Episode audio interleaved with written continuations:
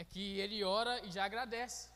Por quê? Porque ele crê que de fato, quando ele ora, ele crê no poder de Jesus e crê ainda que o Cristo é mediador entre nós e Deus, que nós já fomos atendidos. Cristo diz o seguinte: que todas as coisas que nós perdimos, o Pai será dado a nós. Então, o, o que falta não é acontecer, o que falta é nós termos fé que já é real. Então, a cura dos nossos irmãos já é real. Por quê? Porque nós cremos em um Jesus bom que veio trazer vida, né? E que nada foge do seu propósito. Amém? Gente, eu confesso, tá? Nessa noite, que eu tô diante de, umas, de, de uma pregação, cara, eu, eu acho que essa é a mais difícil que eu tive para preparar, e eu acho que vai ser também a que eu vou ter mais dificuldade para pregar, gente. Então, estou diante de um grande desafio aqui, tá? Uh, e eu sinto de Deus aqui que Ele está nos no, no chamando ao arrependimento, tá? E hoje eu quero falar sobre um coração reprovável. Uh, é um tema já pesado, né? Nem quando a gente fala um coração reprovável, a gente já fica.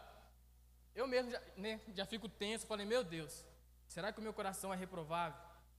Será que ah, que o Senhor não, não está aprovando aquilo que eu faço, aquilo que eu creio e aquilo que eu propago? Será que existe ah, iniquidade no meu coração? Será que existe alguma forma ah, que, eu, que eu tenha, que eu esteja em falta com o Senhor? E isso tem me corroído. Isso tem ah, de fato me fazendo repensar algumas, algumas questões da minha vida, tá? Mas, né, para a gente começar essa, essa pregação, primeiro eu queria orar, né? Orar para que uh, eu consiga ser usado pelo Espírito e vocês consigam entender a palavra de Deus aqui também que será pregada, tá? Então, uh, eu, eu também quero convidar vocês a orar também para que nós, nós, venhamos conseguir uh, entender essa, essa, palavra né, que vai ser passada aqui, uh, para que todos nós venhamos dar frutos dignos de arrependimento nessa noite. Amém? Espírito Santo de Deus, nós oramos nessa noite, Pai. pedimos ao Senhor o entendimento, pedimos ao Senhor que venha conduzir, Pai, essa pregação. Eu estou aqui, Pai, com um temor, Jesus, absurdo. Temor, Pai, que que de verdade são poucas as vezes que eu sinto tamanho temor, Jesus. Então, que o Senhor venha conduzir, Pai, as minhas palavras, venha é, é, conduzir os meus gestos, ó Pai, venha conduzir, Pai, aqui o entendimento e essa pregação, Pai. Em nome de Jesus, ó Pai, que o Senhor venha também abrir os ouvidos dos meus irmãos para que eles entendam essa palavra e o chamado, Pai, através de, desta palavra que será pregada aqui, Jesus. Nós cremos no Teu amor, cremos na tua bondade, cremos que esse é um ato de amor, em nome de Jesus. Amém? Meus irmãos, vamos para lá, uh, vamos lá para Mateus 22, uh, ah, verso 34 ao 38. Mateus 22, verso 34 ao 38. Passagem bastante famosa aí, tá, gente? Uh, então, eu creio que vocês vão ser. Uh, na verdade, né, vocês já vão identificar muitas coisas aqui. Diz o seguinte, uh, Mateus 20, 22, 34. Uh, ao ouvirem dizer que Jesus havia deixado os saduceus sem resposta, os fariseus se reuniram. Um deles, perito na lei, o pôs à prova com essa pergunta: Mestre, qual é o maior mandamento da lei? Jesus respondeu: Ame o Senhor, o seu Deus, de todo o seu coração, de toda a sua alma, de todo o seu, de todo o seu entendimento. Este é o primeiro e o maior mandamento. Eu quero que você repita comigo o seguinte: amar a Deus de todo o coração, de toda a alma e de todo entendimento. Gente, normalmente, quando a gente vai citar o maior dos mandamentos, a gente fala amar a Deus sobre todas as coisas. Mas, em Deuteronômio 6, 6,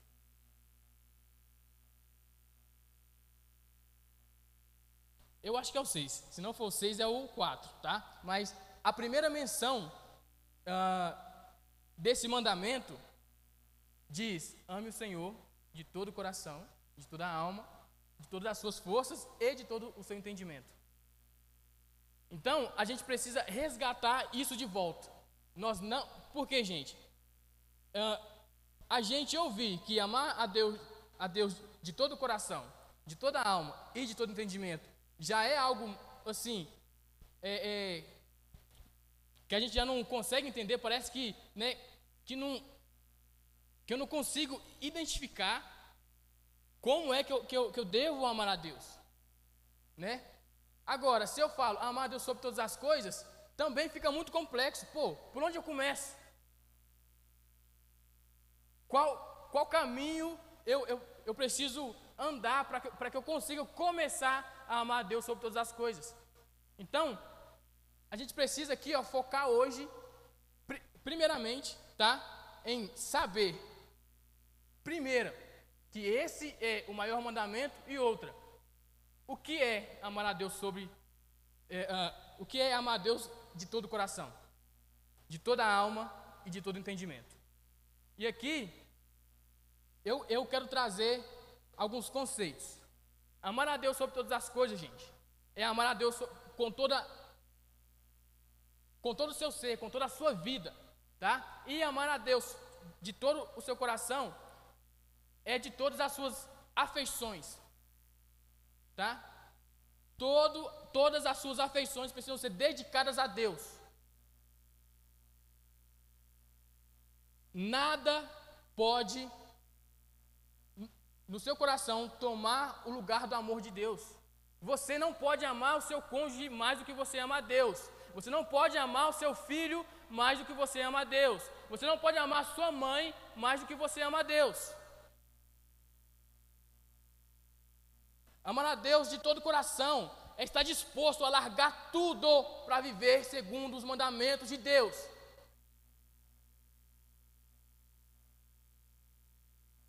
Em Salmos 63, diz o seguinte: O seu amor é, é maior ou melhor que a própria vida. Olha a profundidade disso, gente.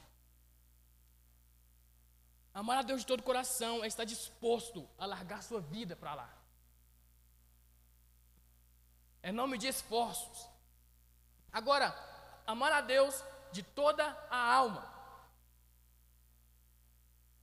é estar pronto para desistir de qualquer coisa da vida. Gente, na alma, na alma está a nossa essência. Tá? Então, está o nosso intelecto, estão nossos sentimentos. Amar a Deus é estar disponível a desconsiderar todas essas coisas.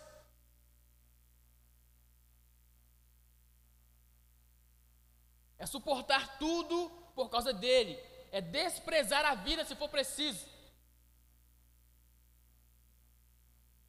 é não amar a vida tanto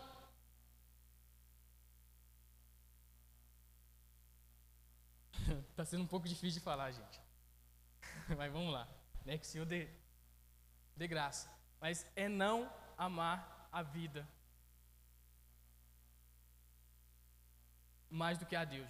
É realmente se entregar. Em Atos, Mostra Estevão, em, em Atos 7, mostra Estevão deixando a sua vida para lá, sendo apedrejado. Ele, gente, o primeiro Marte, ele foi morto tomando pedrada. É melhor ser decapitado do que morrer tomando pedrada. Ele desconsiderou sua própria vida. Ele estava disposto, disposto a tomar pedrada, a ser, a, a ser torturado, assim como vários mártires preferiram. Amar a Deus com toda a alma é isso, é você desprezar a dor, gente. É você desprezar os seus sonhos. É você desprezar os seus próprios é, é, é, é planos. Gente, será, será que, que o Senhor tem a permissão, entre aspas aqui, de frustrar seus planos? Sem ficar chateadinho com ele? Será? Será que você ficaria uh, uh, fazendo birra se ele frustrasse seus planos? Será que se você fosse comprar um carro e ele falasse, agora não é a hora, ou não, eu não quero isso para você, será que, que você estaria disposto a agarrar isso como a sua verdade? Como o que Deus quer para você? E se Deus não, não quiser te dar um filho, gente? Será que você está disposto a agarrar a vontade de Deus? Porque amá-lo com a alma é isso. Amar a Deus de toda a alma é isso. É você desconsiderar seus próprios planos.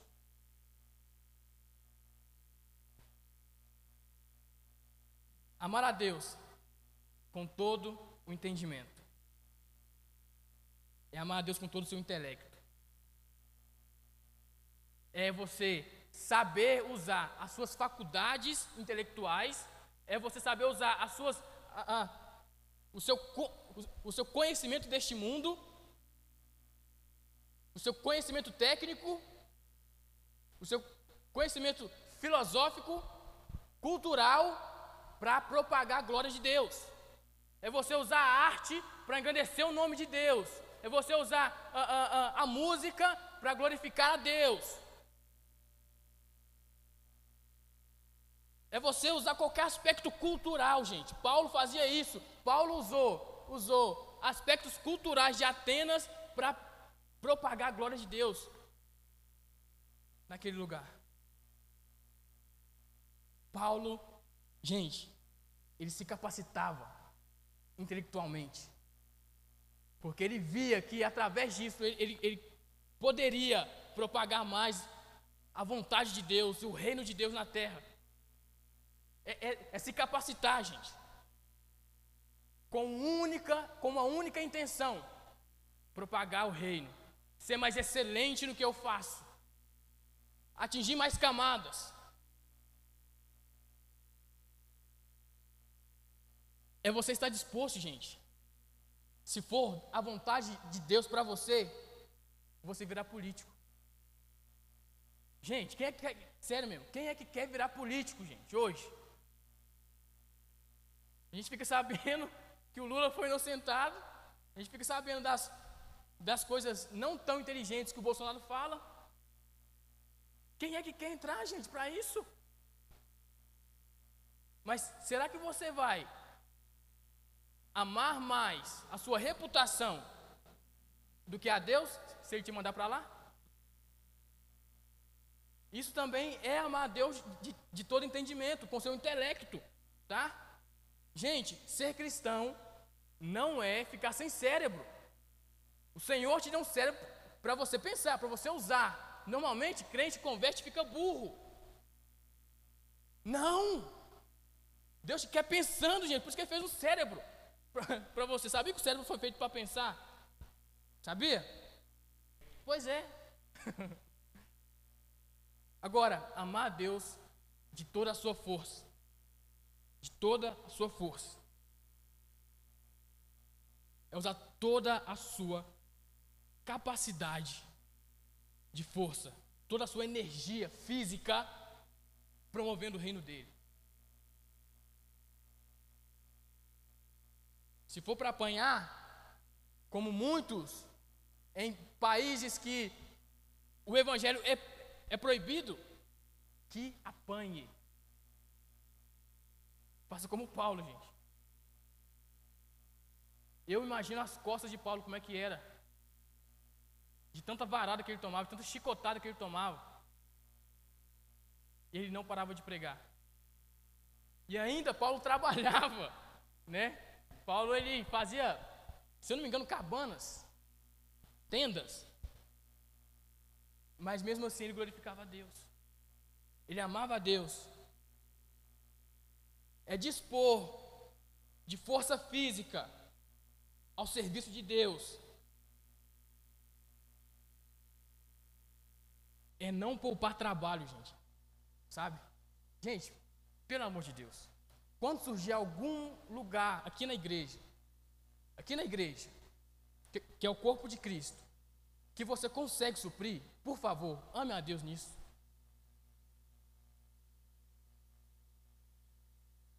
Às vezes você está aí no seu banco, mano.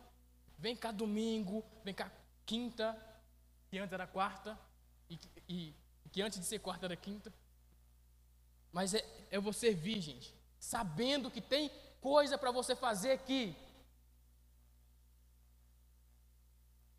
Existe trabalho braçal, existe, gente, noites de sono perdidas. Gente, amar a Deus com toda a força é também, também, desprezar sua saúde se for preciso.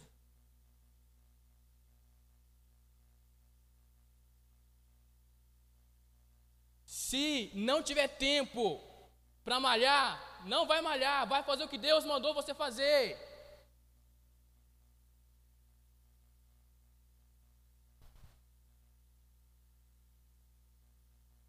É não poupar trabalho, tempo, gente. Meu Deus. Tem tanta gente disponível, mas tem tanta gente dispostas na igreja, mas não disponível.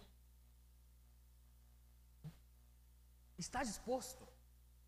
Não vai, não vai suprir nenhuma necessidade da igreja.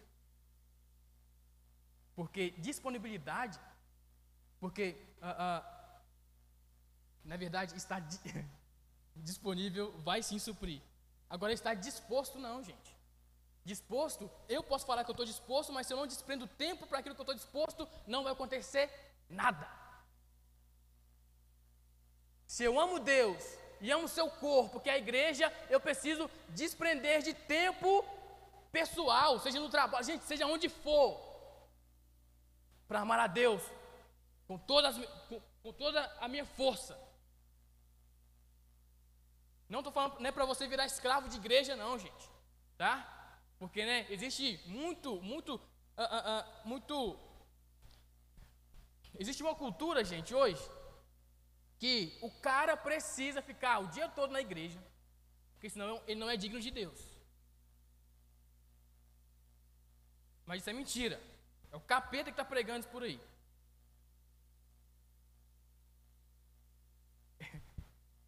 Vamos lá, gente. Vamos lá. Agora, eu quero focar aqui em amar a Deus. Não, não nessas vertentes agora de, de, de uh, corpo, alma e espírito, mas no próprio ato de amar a Deus mesmo.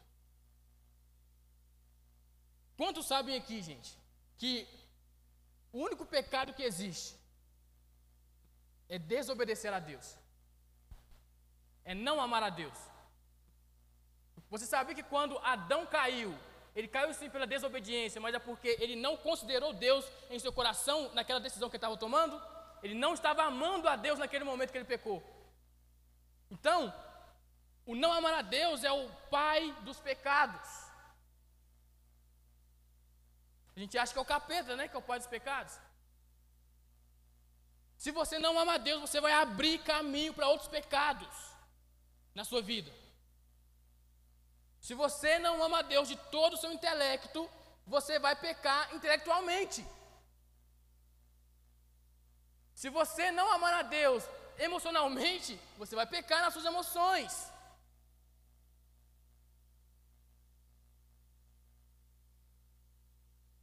Se você não amar a Deus fisicamente, você vai cair em pecado. Dele sai toda a intenção maldosa, gente. Do não amar a Deus. Ou do amar a Deus com a mão meia boca. Sabe? Tem uma coisa que, que eu fico intrigado, gente. Que, que é quando fala, a gente precisa voltar ao primeiro amor. Isso me deixa intrigado. Por quê? Qual que é a lógica disso, tá, gente? Eu sei que lá em Apocalipse fala disso, tá? Mas qual é a minha a minha treta com isso? É que normalmente uma, uma pessoa quando quando conhece a outra, ela não ama ela. Talvez ela tenha uma predisposição para amar, mas ela não ama. Exemplo, né? Quando o cara lá está conhecendo uma moça, ele não ama a moça, não, gente. É, é paixão. É paixão. Agora, ao passar do tempo, casados, é que o amor se prova. É, é, é, é que o amor fica mais forte. É que os laços ficam mais fortes. Ou seja, voltar ao primeiro amor, talvez, eu esteja voltando para um lugar que eu, eu, eu deveria ter saído, mas para ser crescente no amor a Deus. E não para voltar, porque, gente, olha o nosso crivo hoje. É, o primeiro amor, pum, três meses de crente, eu fazia, né, para Deus, e aí, um ano de crente, o cara começa a descer. No amor, velho. Aí, cinco anos ele tá, meu Deus, Sendo que era para ser o primeiro amor aqui, mas o último amor aqui, velho. Talvez os nossos critérios, talvez os nossos. Está muito baixo. Talvez o nosso amor a Deus não, não, não tenha sido genuíno bastante para a gente crer mais hoje do que nós cremos ontem. Para amar mais hoje do que nós amamos ontem. Para confessar mais a palavra do que nós confessamos ontem. É um amor crescente. O amor cresce, gente. O amor, ele não decresce, não. O amor é crescente. O amor, ah, ah, ah, ele é em direção a Deus, ou seja, é só para o alto, é só aumenta. Mas não amar a Deus é o pai de todos os pecados.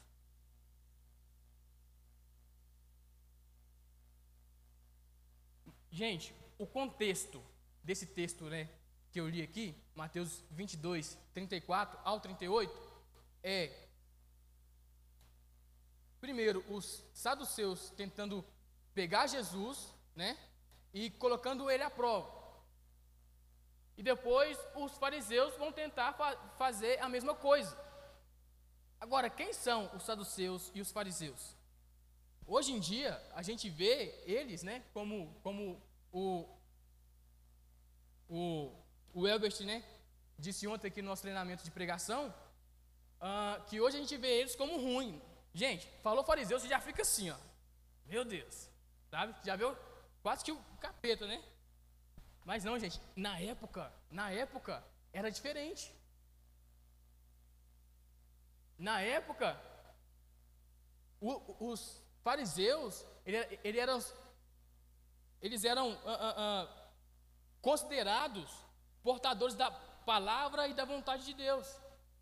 Quantos sabem aqui que naquele período ah, que Deus ficou sem falar com o homem através de profetas, né? Aqueles 400 anos ali ah, antes de começar o livro de Mateus, né? De, de, de entrar ali ah, João Batista ah, propagando o reino de Deus, né? Através da vinda do Messias. Aqueles 400 anos só ah, só foram possíveis por causa dos fariseus. Eles manteram, entre aspas, o povo de Israel na linha, ou crendo, eles ensinavam o povo de Israel naquele, naquele tempo a, a, os, os preceitos de Deus, e fez com que o, o, o povo não se desviasse como se não tivesse ninguém pregando. Porque, gente, se não tivesse os, os fariseus e, e, os saduceus naquela época, o povo teria se desviado. Mais ainda, né? Porque, gente, que se com profeta, gente, se com Isaías, o povo já era assim, né? Ruim. Se com Jeremias, o povo já era ruim. Se com Ezequiel, o povo já era ruim. Imagina sem profeta nenhum.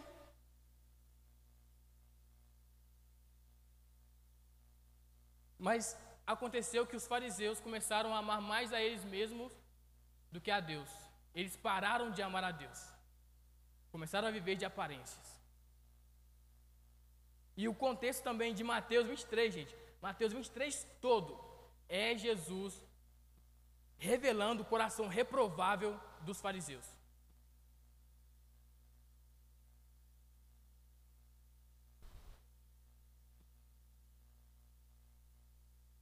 Olha o que ele falou. Mateus 23, 15. Ar de vocês, mestres da lei e fariseus hipócritas. Chamando os caras que eram os tops de linha da época de hipócritas. Porque percorrem a terra e mar para fazerem convertidos, e quando conseguem, vocês mesmos tornam duas, os tornam duas vezes mais filhos do inferno que vocês.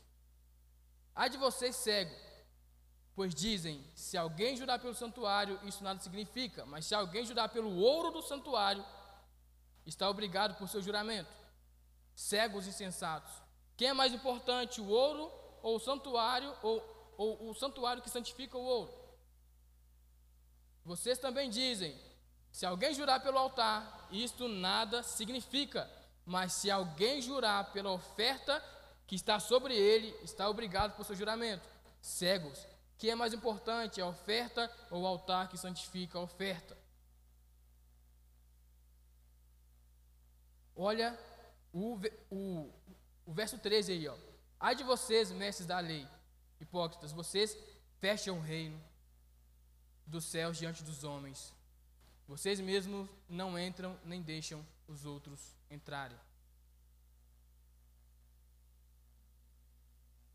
Verso 27. Ai de vocês, mestres da lei, fariseus hipócritas, vocês são como sepulcros caiados, bonito por fora, mas por dentro cheios de ossos e de todo tipo de imundície.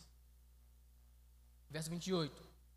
Assim são vocês, por fora parecem justos, mas por dentro vocês estão cheios de hipocrisia e maldade. Olha o que Jesus está falando. Estão cheios de hipocrisia e maldade. Isso acontece porque eles não, eles não mais consideravam a Deus com toda a sua alma, com todo o seu coração, com todo o seu entendimento, com todas as suas forças. Gostavam de mostrar que eram, mas não eram. É como É como um dos profetas diz o seguinte: que o meu povo me louva com os lábios, mas seu coração está longe de mim. Talvez gente, a gente está cantando para Deus, quero te obedecer, quero te obedecer. Seus mandamentos são mais doces do que os meus, mas é mentira. Nós gostamos de cantar, chorar, gente. Adorar a Deus, ah, meu Deus. Gemer, ah. Não. Talvez Deus está recebendo isso com repulsa, com vontade de vomitar. Talvez está ardendo a narina de Deus o nosso louvor. Porque nós não amamos de todo o nosso coração. Porque nós não amamos de toda a nossa alma. Porque nós não amamos de todo o nosso entendimento.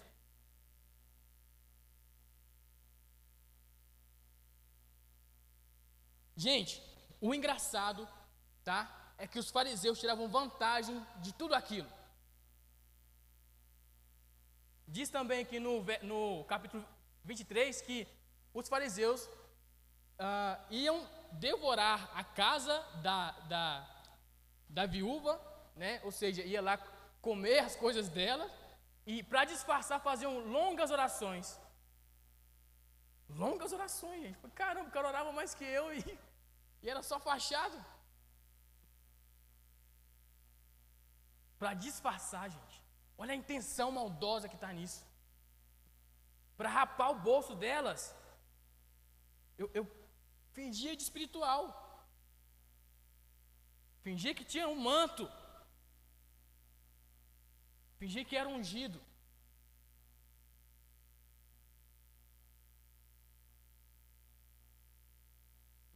E para os fariseus dava certo. Quando, quando Jesus ele cita tudo isso aqui, é porque dava certo. Tá? Talvez eles viveram 400 anos, toda a linhagem deles, tirando proveito disso.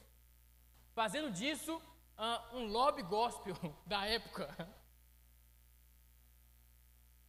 fazendo daquilo o seu ganha-pão de forma corrupta. Fazia daquilo comércio.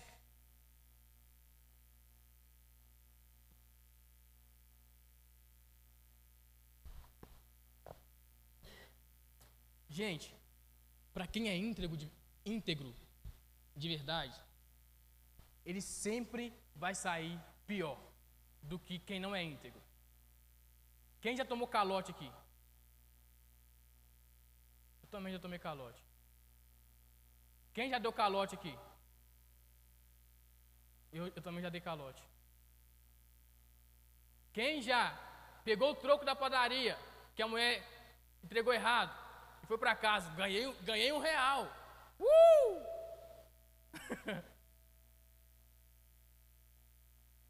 Dava certo.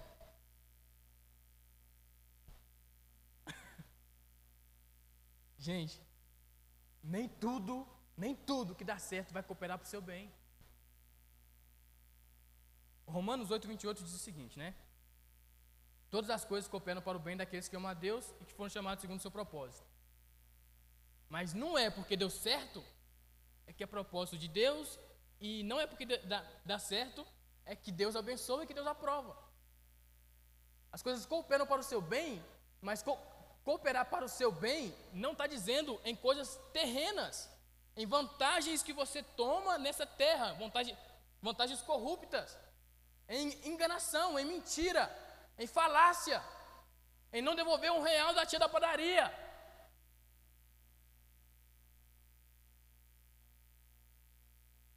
Está falando de algo eterno. Tudo que você passar por essa terra, de acordo com a vontade de Deus, vai cooperar para o seu bem, se você amar a Deus. Se amar a Deus. Precisa ficar bem destacado, gente. Não cita, por favor, esse versículo nunca mais, até antes do amar a Deus. Não fala todas as coisas cooperam para o bem. Acrescenta, por favor, o resto do versículo.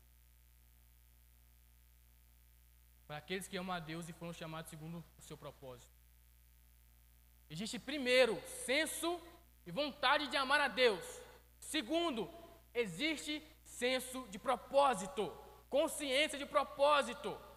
Eu sei para que eu estou aqui, eu tenho identidade firmada em Deus.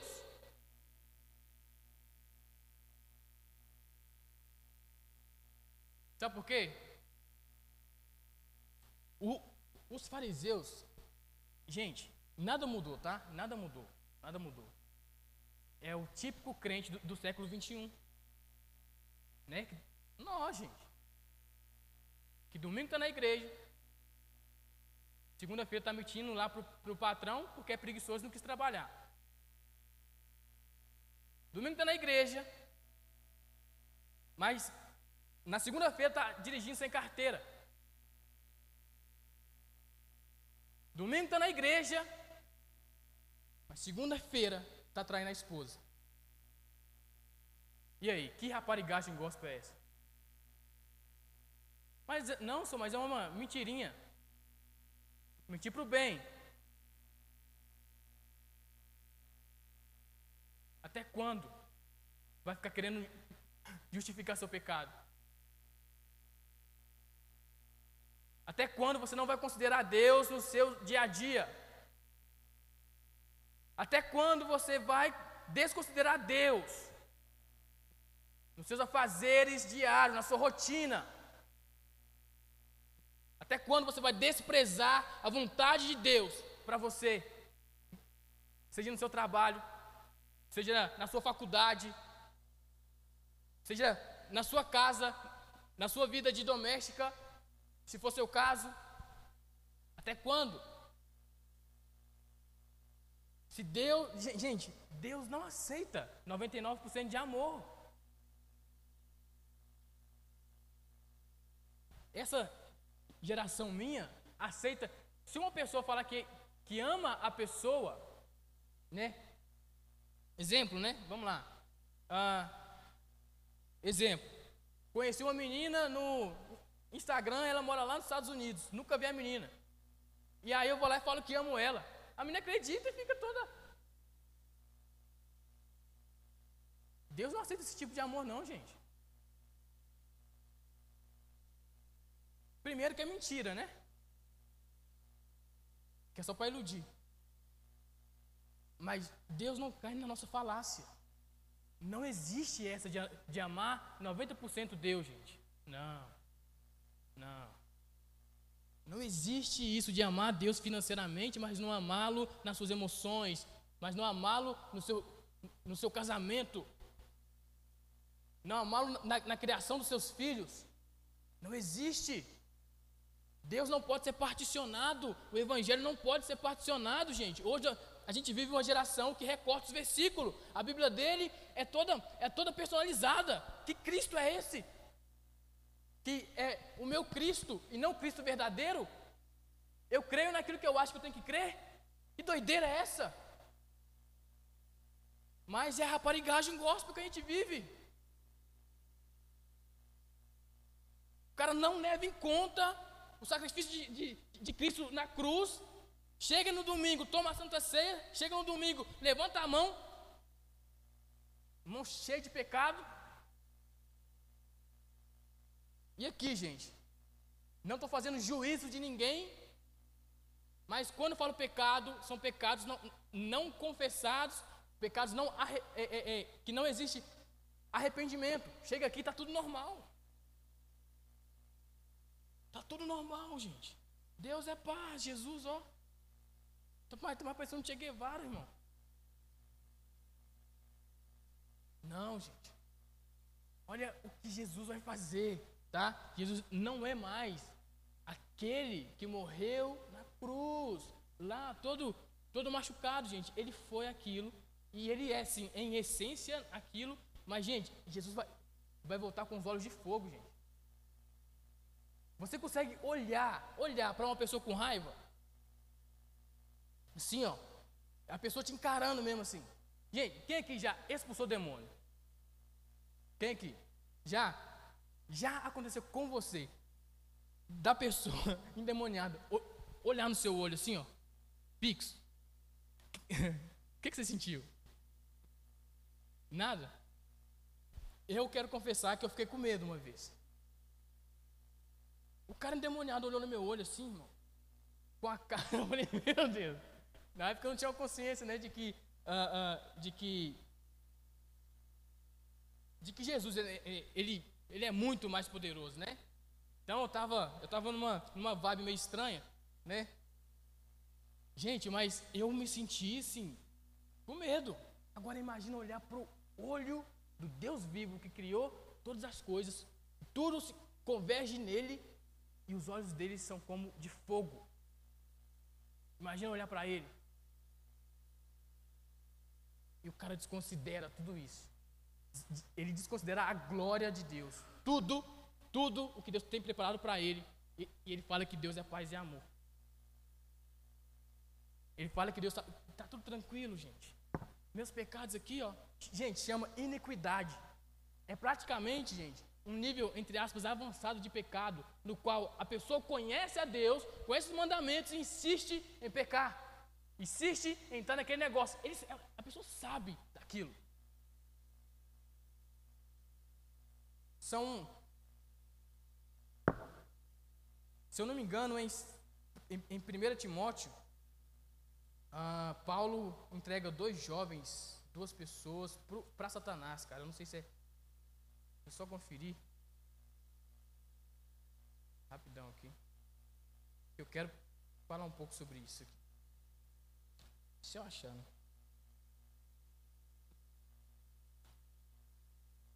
É, 1 Timóteo 1, verso 18. Timóteo, meu filho, dou-lhe essa, dou essa instrução, ah, segundo as profecias já proferidas a seu respeito, ah, para que seguindo as para que seguindo-as você combata o bom combate, mantendo a, a fé e a boa constância, não, mantendo a fé e a boa consciência uh, que alguns rejeitaram e por isso naufragaram na fé, entre eles Emineu e Alexandre, os quais entreguei a Satanás. Gente, para Paulo entregar alguém a Satanás, a pessoa tem que estar num nível de pecado muito assim. Gente, o único pecado que, né, que não tem, que não tem perdão é você não se arrepender do pecado. Por quê? Porque isso é blasfêmia contra o Espírito. é você não reconhecer a obra de Cristo, que Cristo veio para te salvar, que Cristo veio para perdoar os seus pecados, gente. É você não se arrepender, é você não crer que Jesus ele pode te, te salvar, te limpar. É você desconsiderar a obra da cruz. Esse é o pecado contra o Espírito Santo. Essa é a blasfêmia. E aí o cara conhece a Cristo, está aqui todo domingo, está aqui toda quarta-feira, e não considera as obras de Cristo. Já não ama mais a Deus.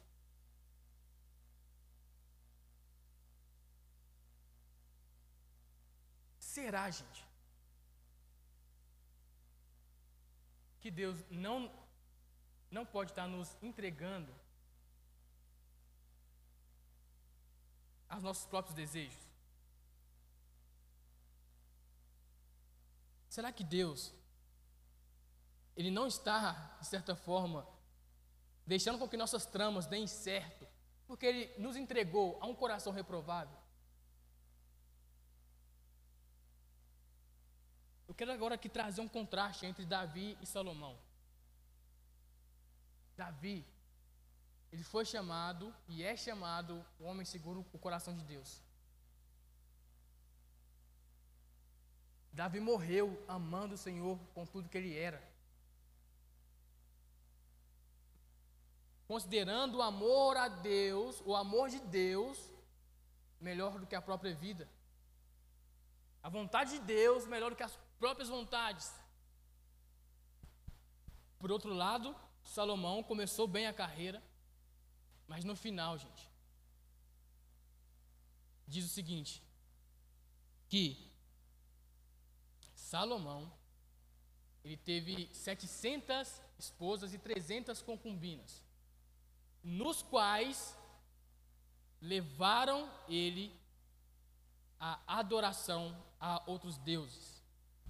E ainda cita que Salomão edificou altares debaixo de toda a árvore frondosa daquele lugar.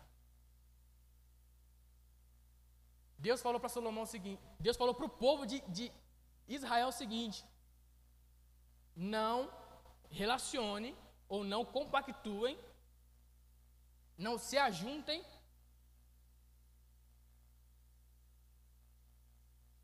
de nenhuma forma com povos das regiões vizinhas da terra que eu vou dar para vocês como herança.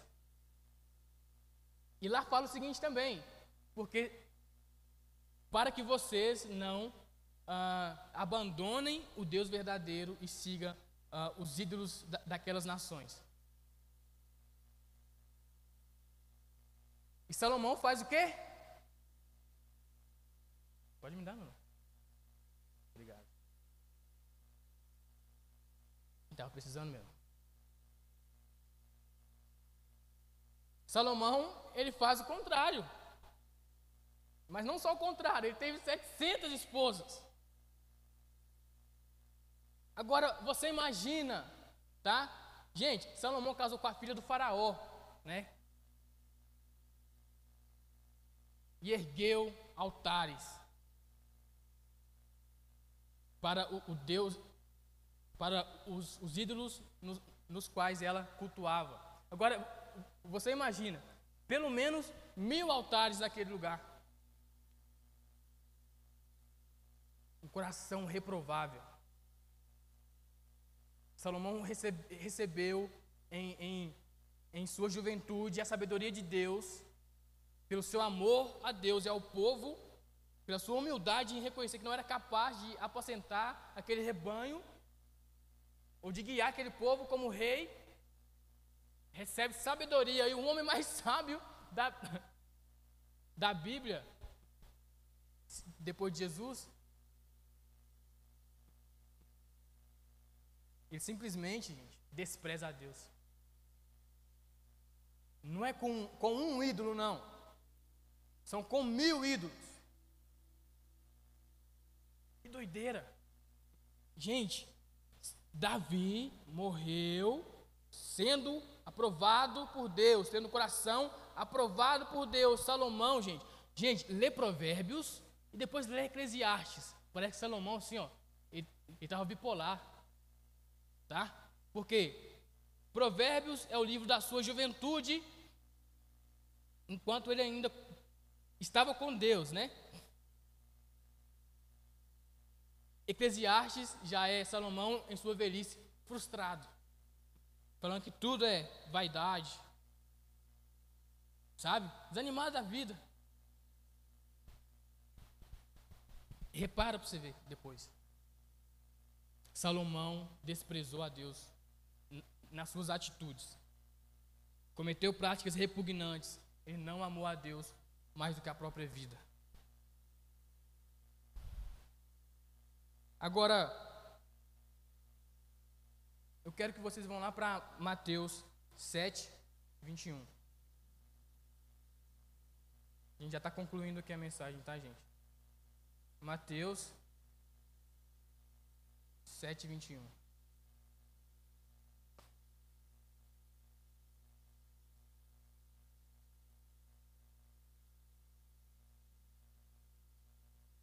Amém? Diz o seguinte: Nem todo aquele que diz Senhor, Senhor entrará no reino dos céus, mas apenas aqueles que fazem a vontade do meu Pai que está nos céus. Muitos me dirão naquele dia: Senhor, Senhor, não profetizamos em teu nome? Em teu nome não expulsamos demônios?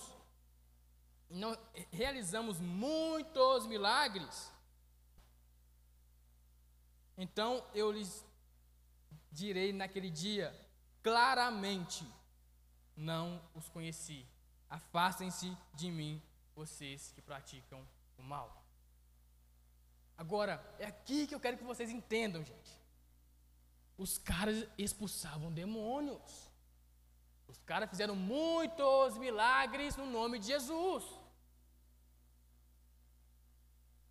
Mas eles, foi, eles foram pegos em um coração reprovável. Porque eles faziam, mas não eram. Eles faziam, mas não entendiam o que Deus queria deles. Eles faziam ah, para ter uma imagem boa, uma reputação plausível, assim, né? Onde eu chego, ah, eu sou o cara. Sou pregador da noite. Eu sou o ministro de louvor tal. Eu sou o cara que profetiza. E o Senhor fala o quê? Aparta-te de mim, eu não te conheço. Foram pegos em seus maus caminhos, nas intenções ruins. Fazer boas obras não vai, não vai te livrar do crivo que Deus tem. Do crivo que Deus tem. Que vai pegar seu coração, gente. Vai pegar em cheio. Em cheio. Ele vai desprezar você. Fazer boas obras com más intenções também é praticar o mal. Propagar boas obras com intenções que não agradam a Deus também é praticar o mal. Você vai ser pego no último dia. Se eu subir aqui, gente, nesse altar, pregar a palavra para vocês, mas a minha motivação for ser visto, seja qualquer coisa, eu vou, eu vou dormir do lado do capeta. Precisa ter temor, gente, no nosso coração.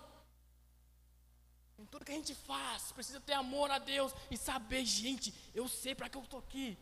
Não estou aqui porque é a minha vontade de ser visto. Não, nós precisamos arrepender, amar a Deus sobre, sobre todas as coisas, de todo o nosso coração. As minhas intenções não pode, não pode falar mais alto do que o amor de Deus por mim.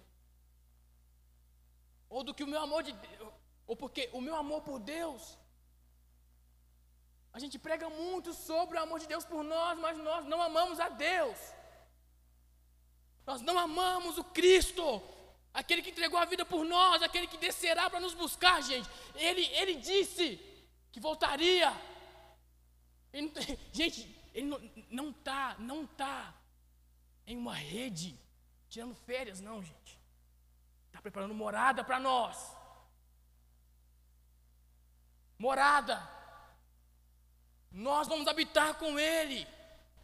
Nós vamos habitar com Ele. Nós não o amamos. Ele nos tirou do inferno no, e, e nos, nos transportou para o teu reino de luz. E nós não amamos a Ele. Nós não queremos ansiar por Ele. Nós consideramos a nossa própria vida mais valiosa do que a vida de Jesus. Nós queremos vida terrena, prosperidade terrena. Isso é bom, mas isso não, não é melhor que Jesus. Não é melhor do que Deus. Não é melhor que os planos dele para nós. E se Deus não quiser te prosperar?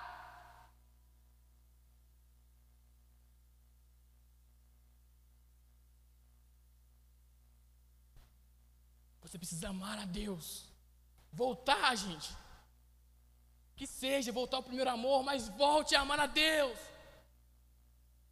Se arrependa, porque não amar a Deus, ou amar a Deus meia boca, 50% é amar a Deus, 50% não. Isso é pecado. Você está pecando, isso é uma afronta contra Deus, você está em inimizade contra Deus.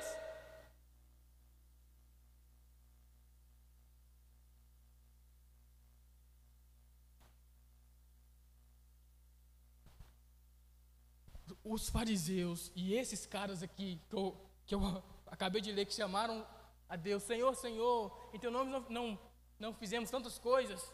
E que Jesus desprezou e não deixou entrar no reino dele. Todos eles viviam de aparência.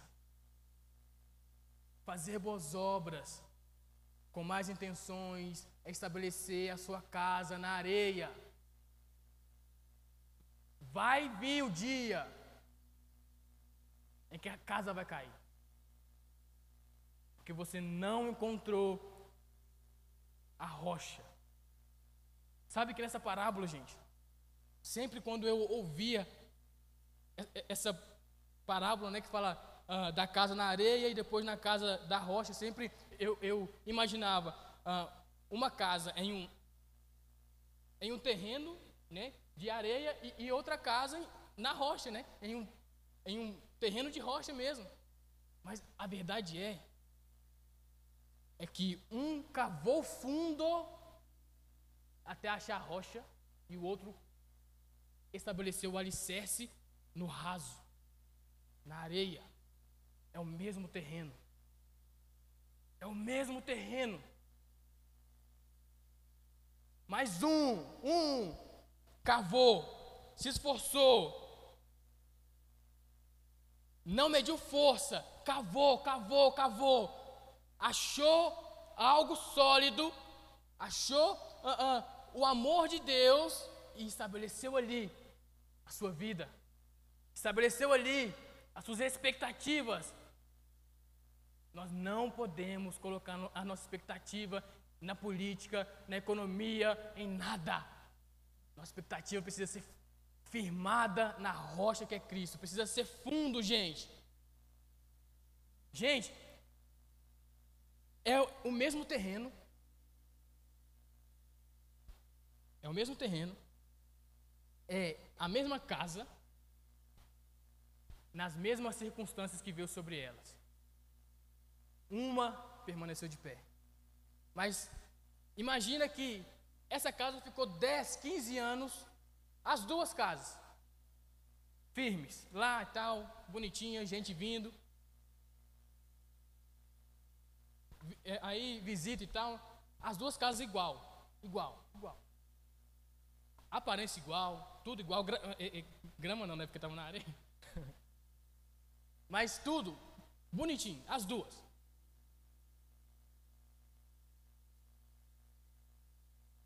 Mais uma que era profunda e que amava a Deus com toda com todo o seu intelecto, com todas as suas forças, com todo o seu coração, em todos os seus atos, quando veio uma correnteza, uma tempestade, essa que tinha a fundação foi a que permaneceu. A outra era só fachada. A outra é como Jesus disse: era sepulcro caiado. Era bonito por fora, cheio de podridão por dentro. Passava batido por fora, mas era condenado por dentro.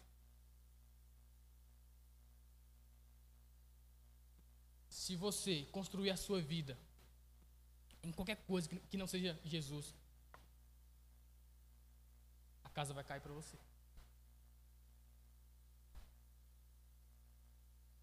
Talvez nossa falta de arrependimento. Aqui eu já queria chamar aqui o, louvor, não sei né, como é que funciona, para eu concluir.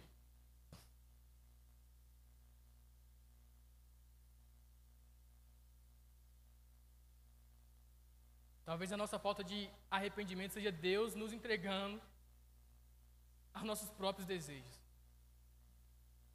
Não que Deus desiste de você, mas você não quer se arrepender. Você quer continuar levando a sua vida assim como aqueles que foram desprezados por Deus, mesmo com tantas obras feitas e propagadas por Ele.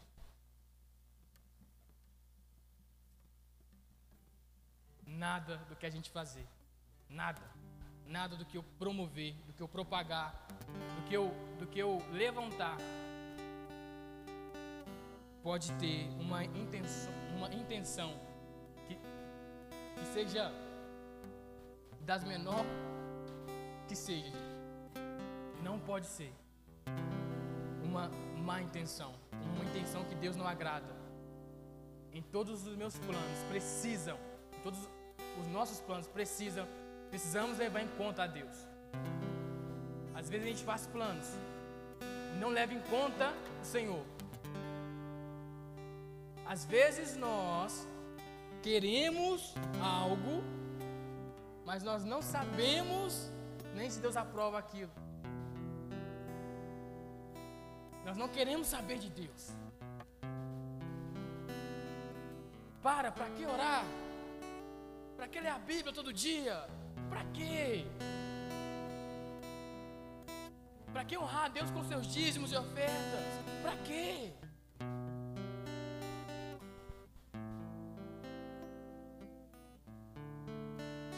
Para que amar a Deus de todo o coração se você pode amar Ele com, com só metade do seu coração?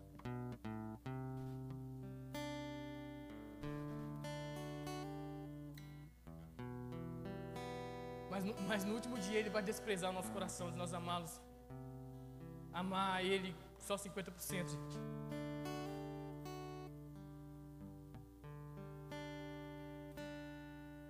Nós não podemos construir a nossa, a nossa casa em algo que não tenha fundação. Sabe por quê, gente? Já imaginou? Você vive 70 anos aqui na terra, bem. Bem, gente. Sim, ó. Você chega até os 70 com a saúde assim, top. Com tudo à sua disposição. Mas com 70 anos você morre. Já não tem mais vida para você. Porque você não escolheu a Deus enquanto você tinha a chance de escolher a Deus.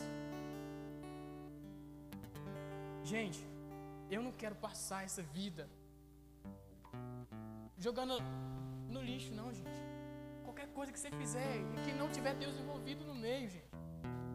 Em amor, você está jogando sua vida fora. Porque não existe vida fora de Jesus. Não existe vida fora de Jesus. Não tem. Gente, não existe. Tá? Eu prefiro ter depressão a minha vida toda, gente. Por uma aflição que que seja, do que viver a minha vida toda saudável mentalmente, mas não amando a Deus. Prefiro, gente, morrer definhado, assim, ó, ficar 20 anos da minha vida paraplégico. Porque eu, eu de alguma forma, propaguei o reino, sei lá, cortaram meu braço em uma dessas desses países loucos aí que o evangelho não pode ser, sabe? Prefiro isso do que negar Cristo. Gente, gente, a gente, a gente tem crise se nós somos salvos ainda. Como é que nós vamos morrer por Cristo?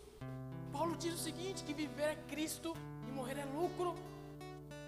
Porque ele entendeu, gente. Quem ama a Deus de todo o coração entendeu que não é vida e nem morte. Não é isso que, que vai definir algo em nós. É o amor a Deus, é o propósito dele sendo cumprido em nós.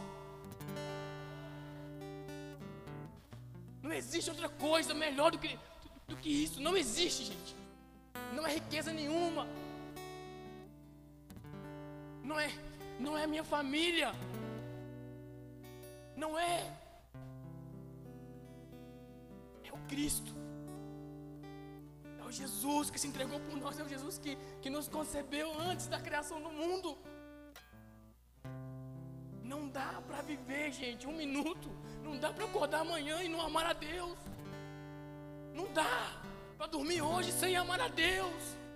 Não dá para gente para sair daqui, sabe? Ah, foi só mais uma pregação. Não. O Senhor está te chamando para se arrepender. Onde é que foi que você perdeu o seu primeiro amor?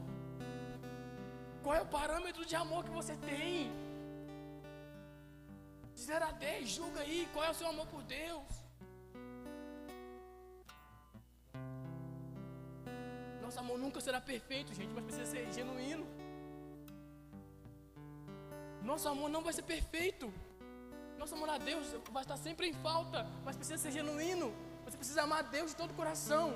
Gente, tudo o que Deus pede ao homem é possível. Porque o, o impossível é com Ele. Sabe o que é impossível? O que era impossível era descobrir Deus. Se Deus não tivesse revelado, ou se revelado através de Cristo, através do Espírito Santo, nós não conheceríamos se Deus não tivesse se manifestado para o povo de Israel, para Abraão, seja para Adão, gente. Nós não conheceríamos. Isso era impossível. Se, se ele falasse, eu não quero ser conhecido, nós íamos viver sem conhecer a Deus. Mas ele se revelou a nós. Agora, tudo o que ele pede de nós é que o amemos. Por que, que Jesus classifica isso como o maior mandamento, gente? Precisamos nos arrepender. Amar a Deus em tudo, gente. Amar a Deus com tudo que nós somos. Espírito Santo de Deus, nós, nesta noite, Pai, com uma consciência, Jesus, de que nós precisamos amar mais o Senhor, nós entregamos nossa vida, Pai, nosso coração diante do Senhor. Pai, de fato, Pai, eu não vejo perfeição no meu amor, Jesus, por Ti, porque não é perfeito. Mas, ó Pai, que seja genuíno, Pai, tudo que eu propagar em Teu nome, Jesus. Senhor, nos faça íntegro em tudo, Jesus. Pai, nos faça preferir a verdade do que a mentira, Pai. Nos ajude, Pai, a, a, a não medir esforço, Senhor. A não medir esforço, Espírito Santo de Deus. O que nós queremos de fato, Pai, é te amar, Jesus, fisicamente.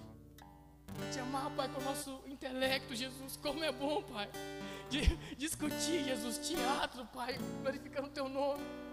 Como é bom, Jesus, apreciar o cinema, Pai por promover cinema, promover arte, Jesus. Promover educação, Jesus. Glorificando o teu nome, Jesus, te amando, Pai, com toda, com todo o nosso entendimento, Jesus.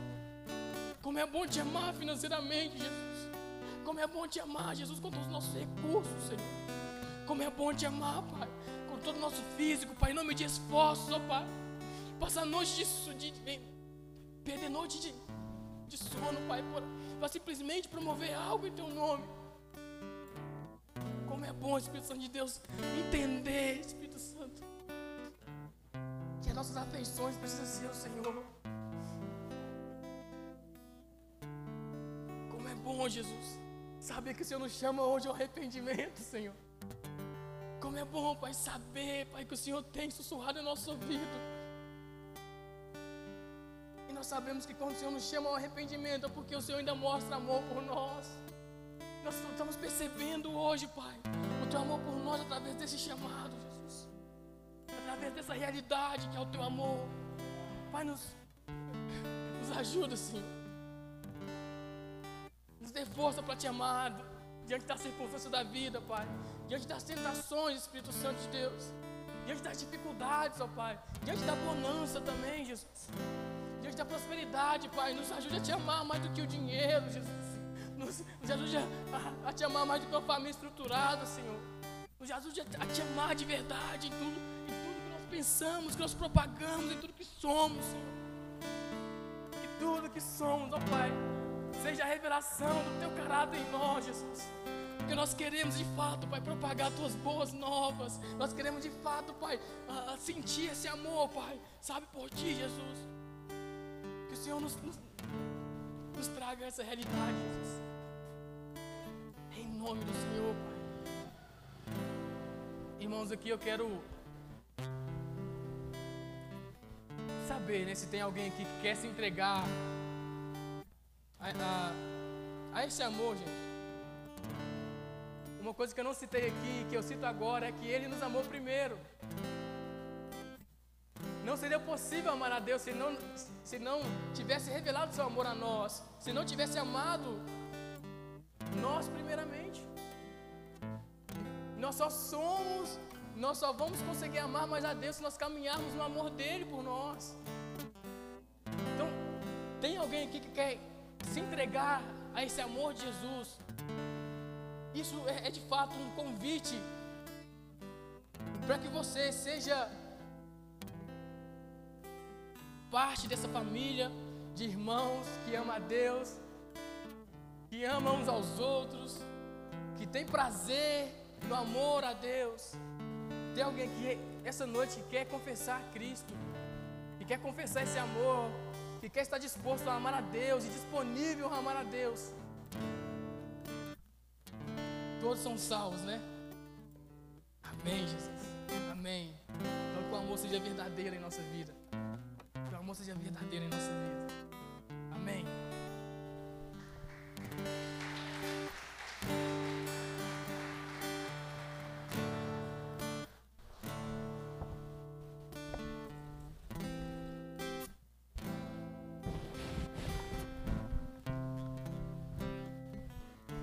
Quero cantar essa última música que vocês cantaram de novo.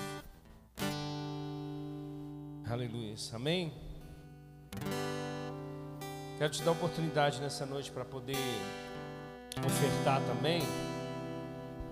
Quero ler só um texto